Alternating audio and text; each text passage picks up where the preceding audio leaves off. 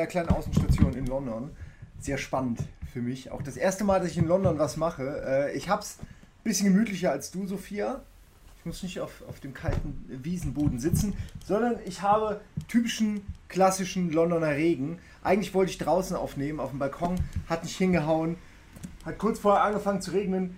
Wer hätte das gedacht? London im Regen. Ja, äh, mein Buch, was ich heute vorstelle, ist Doctor Sleep von Stephen King. Bin mir noch nicht sicher, oder vielleicht heißt es auch Stephen Doctor von King Sleep. Ich bin mir noch nicht ganz sicher. Bin aber auch noch nicht ganz durch. Kann euch gerne mal kurz sagen, wie weit ich bin. Es sind, glaube ich, 700 Seiten und ich bin auf Seite 300. Äh, und es ist, das ist ehrlich überraschend, eine Fortsetzung, ein Fortsetzungsroman zu, und jetzt kommt Shining. Ein Buch, was, glaube ich, in den 70ern, also in den 80ern kam es nach Deutschland, aber ich glaube Ende der 70er oder Mitte der 70er wurde es geschrieben. In der Zeit, als Stephen King noch krasser Alkoholiker war und äh, nach der Ansicht mancher Leute in dieser Zeit auch seine besten Bücher geschrieben hat. Ich will da jetzt nicht sagen, dass da ein Zusammenhang besteht, aber es war auf jeden Fall eine wilde Zeit für ihn. Und äh, in dieser Zeit sind auch viele Bücher entstanden, deren Hauptcharaktere Alkoholprobleme hatten und, und, und. Also er hat viel von dem, was er ja auch immer wieder gerne sagt, viel von dem, was in seinem eigenen Leben passiert ist, verwurstet in seinen Büchern. So, Shining. Wie fangen wir an? Also für die Leute, die nur den Film von Kubrick kennen, das ist mehr oder weniger so ein ganz vage. Der, ist, der Film ist nur sehr vage an, an, der, an der Buchvorlage. Es liegt daran, dass Kubrick einfach eigentlich gar keinen Bock hatte, ein Stephen King Buch zu verfilmen, sondern er wollte einfach The Shining machen. Sein Horrorfilm, ja. Und das ist auch ein perfekter Film, da wollen wir gar nicht drüber reden.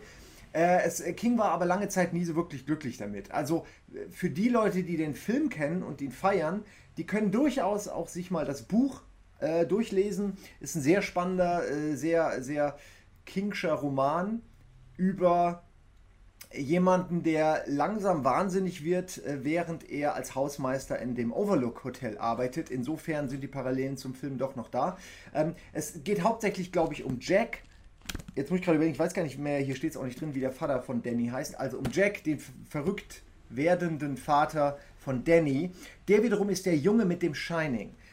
Was genau das Shining ist, wird zwar erklärt, aber es ist auch gleichzeitig äh, in viele Richtungen offen. Also man kann sich das so vorstellen wie Telekinese trifft auf Telepathie, trifft auf eine Art Vorhersehung, das dritte Auge, der dritte Arm, das fünfte Bein, irgend sowas. Also offensichtlich wird man richtig krass, wenn man das Shining hat, aber es macht einen auch kaputt. Denn man sieht unter anderem Tote, Leichen, äh, Geister, alle möglichen Dinge, die man lieber nicht sehen sollte, die in unserer Welt nicht zu suchen haben.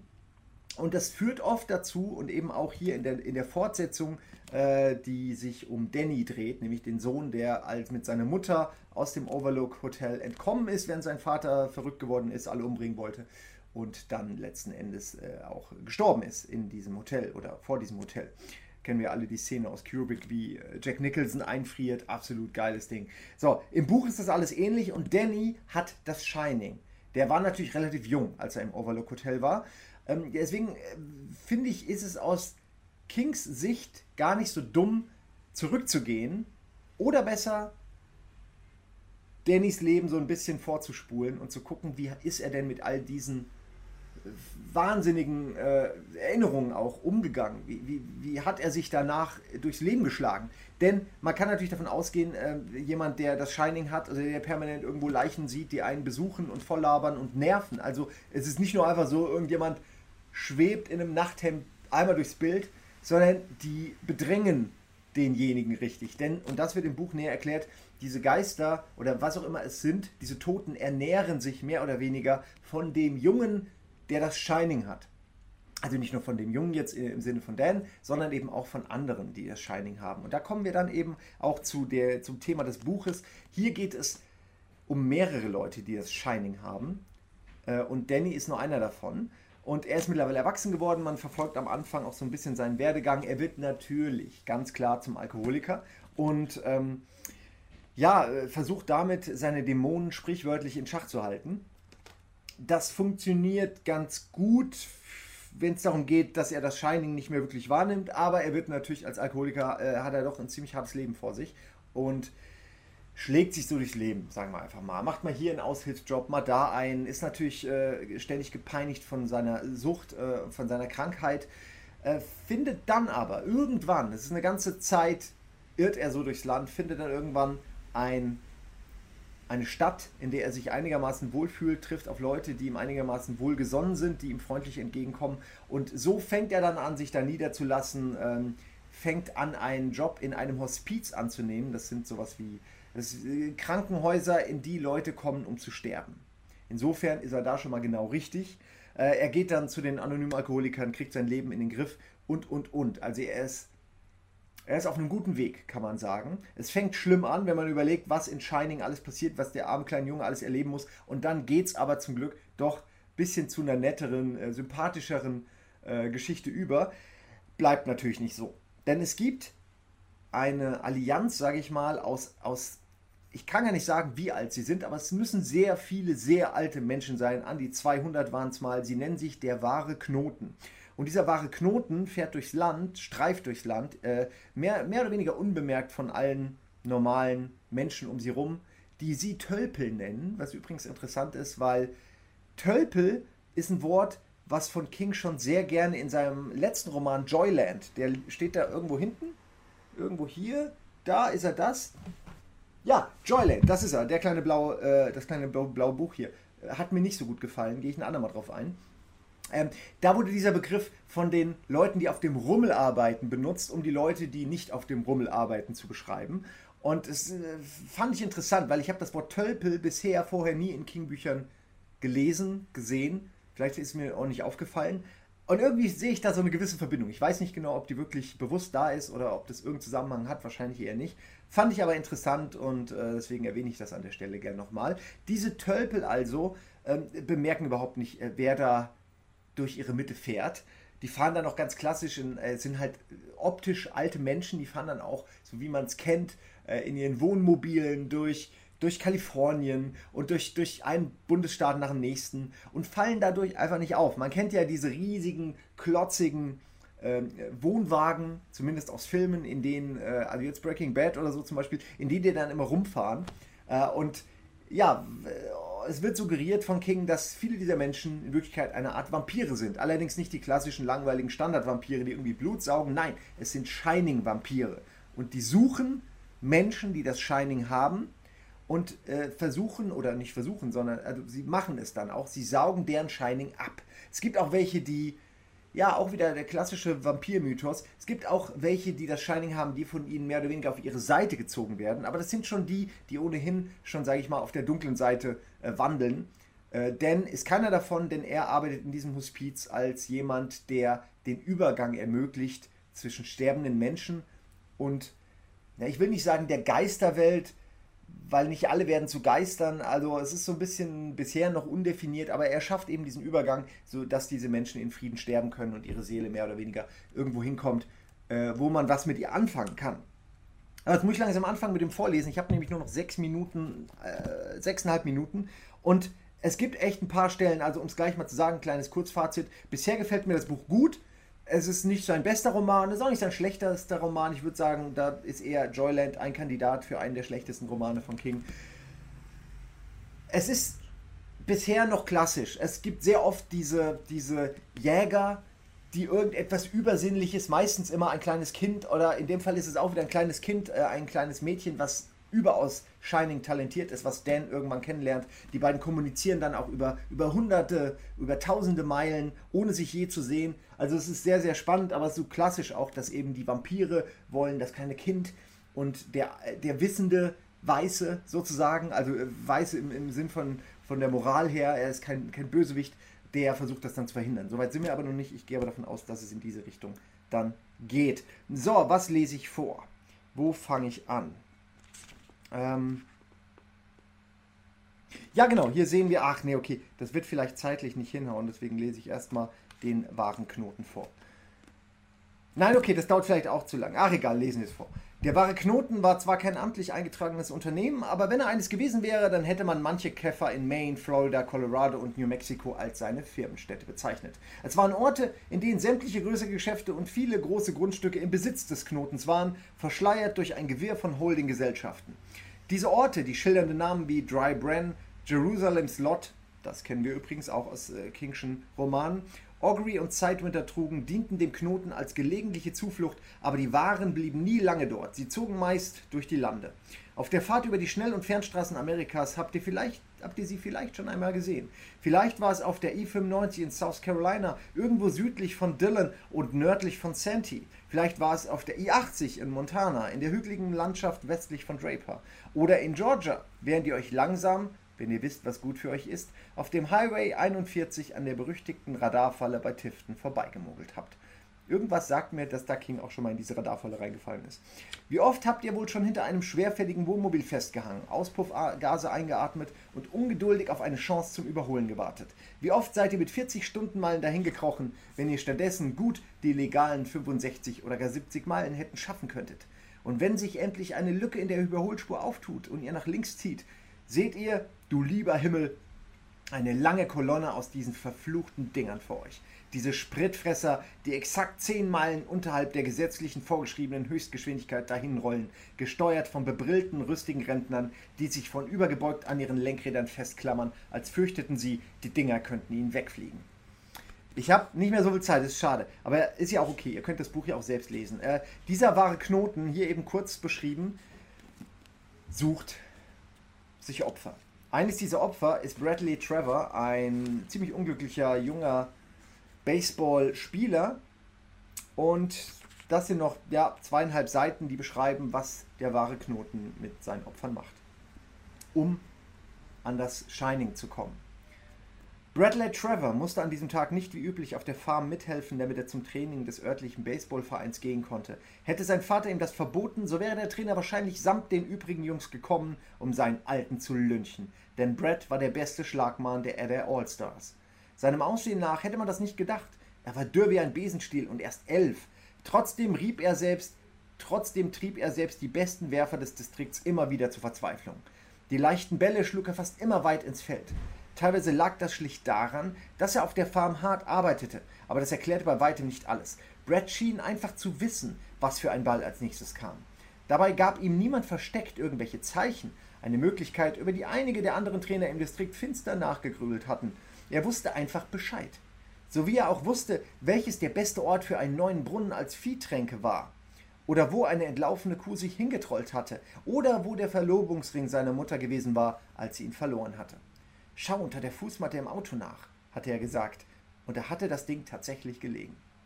An diesem Tag lief es im Training besonders gut, aber während der anschließenden Teambesprechung war Brad irgendwie in den Wolken. Als man ihm eine Limo aus dem mit Eis gefüllten Kugel anbot, lehnte er ab.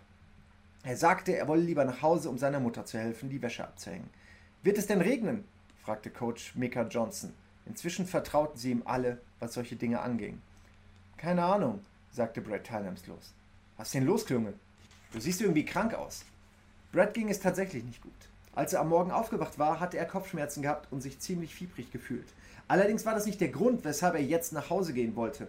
Er hatte einfach das Gefühl, nicht länger auf dem Baseballplatz sein zu wollen. Seine Gedanken schienen ihm irgendwie nicht selber zu gehören. Er war sich nicht sicher, ob er tatsächlich da war oder alles nur träumte, was ihm plötzlich irre vorkam. Abwesend kratzt er an einem roten Fleck an seinem Unterarm. Morgen zur selben Zeit, stimmt's? Coach Johnson sagte ja, so sei es geplant. Und Brett ging davon, den Handschuh schlaff in der Hand. Normalerweise joggte er nach Hause. Das taten sie alle, aber heute fühlte er sich nicht danach. Der Kopf tat ihm immer noch weh und nun schmerzten auch noch die Beine. Er schlug sich in das Maisfeld hinter der Tribüne, um eine Abkürzung zu der zwei Meilen weit entfernten Farm zu nehmen. Als er auf der Town Road D wieder herauskam und sich mit einer langsamen, träumerischen Handbewegungen Spinnweben aus den Haaren strich, wartete ein mittelgroßer Wonder King mit laufendem Motor auf dem Schotter. Daneben stand lächelnd Barry the Chink. Na, da bist du ja, sagte Barry. Wer sind Sie? Ein Freund. Steig ein. Ich bring dich nach Hause. Okay, sagte Brad. So wie er sich fühlte, ließ er sich gerne mitnehmen. Er kratzte an dem roten Fleck auf seinem Arm. Sie sind Barry Smith. Sie sind ein Freund von mir. Ich werde einsteigen und Sie bringen mich nach Hause. Er kletterte in das Wohnmobil. Die Tür ging zu. Der Wonder King fuhr davon. Am nächsten Tag war die ganze County auf den Beinen und suchte nach dem besten Schlagmann der Adder All-Stars. Ein Sprecher, da sind wir schon leider über die Zeit, egal. Ein Sprecher der State Police forderte die Bürger auf, sämtliche auffälligen PKWs und Kleinbusse zu melden. Es trafen viele entsprechende Berichte ein, die jedoch allesamt zu nichts führten. Und obwohl die drei Wohnmobile mit den Findern wesentlich größer waren als Kleinbusse, das von Rose the Hat war sogar regelrecht riesig, meldete niemand ihr Erscheinen. Schließlich waren das die Wohnmobilleute, die gemeinsam durchs Land zogen. Brad war einfach verschwunden. Wie tausende andere unglückliche Kinder war er verschluckt worden. Scheinbar mit einem einzigen Biss. Okay, wir haben noch zwei Seiten. Hör auf, Uhr. Hört auf, Regie. Das kriegen wir noch hin. Sie brachten ihn in eine verlassene Ethanolfabrik, die mehrere Meilen vom nächsten Farmhaus entfernt war. Crow trug den Jungen auf den Armen aus Rose Earth Cruiser und legte ihn behutsam auf den Boden. Brad war mit Klebeband gefesselt und weinte. Als der wahre Knoten sich um ihn versammelte, wie Trauernde an einem offenen Grab, sagte er: Bitte bringt mich nach Hause. Ich verrate es niemand. Rose sank neben ihm auf die Knie und seufzte. Das würde ich gern tun, Junge, aber es geht nicht. Sein Blick fand Barry. Du hast gesagt, du wärst einer von den Guten. Ich hab's gehört. Du hast es gesagt. Tut mir leid, Kumpel. Barry sah allerdings nicht so aus, als täte es ihm leid. Er sah hungrig aus. Nimm's nicht persönlich. Brad richtete den Blick wieder auf Rose. Werdet ihr mir wehtun? Bitte tut mir nicht weh. Natürlich würden sie ihm wehtun. Das war bedauerlich, aber der Schmerz reinigte den Steam und die Waren mussten essen. Auch Hummer verspürte Schmerz. Nee, Entschuldigung. Auch Hummer verspürten Schmerz, wenn man sie in einen Topf mit kochendem Wasser warf. Aber das hielt die Tölpel nicht davon ab, es zu tun. Essen war Essen und Überleben war Überleben. Rose verbarg die Hände hinter dem Rücken. In eine davon legte Greedy G ein Messer. Es war kurz, aber sehr scharf. Rose blickte lächelnd auf den Jungen hinab und sagte, so wenig wie möglich. Der Junge hielt lange durch. Er schrie, bis seine Stimmbänder rissig und seine Schreie zu einem rauen Bellen wurden. Irgendwann hielt Rose inne und sah sich um. An ihren langen, kräftigen Händen trug sie blutige rote Handschuhe. Was ist? fragte Crow. Wir sprechen später darüber, sagte Rose und machte sich wieder an die Arbeit. Das Licht vieler Taschenlampen hatte ein Stück des Bodens hinter der Ethanolfabrik in einen provisorischen Operationssaal verwandelt. Bitte tötet mich, flüsterte Brad Trevor. Rose the Head schenkte ihm ein tröstliches Lächeln. Bald. Aber dem war nicht so. Das raue Bellen hob wieder an, und irgendwann verwandelte es sich in Steam. Im Morgengrauen vergruben sie die Leiche des Jungen. Dann zogen sie die weiter. Hui, das ist eine harte Stelle. Äh, ist wirklich eine harte Stelle, weil man echt also schon mitfühlt und zeigt einfach nur, wie krass drauf dieser, dieser wahre Knoten ist. Äh, ich kann das Buch empfehlen. Äh, bisher finde ich es gut. Ich werde es nochmal länger vorstellen, glaube ich, wenn ich durch bin mit einer Art Wertung. Das war jetzt nur so ein quasi angelesen. Äh, ich muss auch Schluss machen. Die Zeit hat mich wieder einmal gefressen, wie der wahre Knoten den armen Brett aufgefressen und jetzt ist nichts mehr da. Ich muss aufhören. Das war's. Ähm, schaltet auch nächsten Donnerstag, glaube ich, wieder ein zum Buchclub und Gruß an Sophia. Ich wünsche dir viel Spaß und euch Tschüss.